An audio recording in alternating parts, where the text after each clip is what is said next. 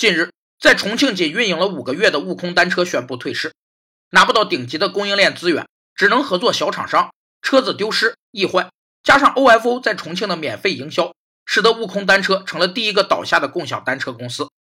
小米创始人雷军曾说过：“创业就要做一头站在风口上的猪，风口站对了，猪也可以飞起来。”这句话就是飞猪理论的来源，一度成为创投圈的流行语，也成了互联网思维的最重要注脚之一。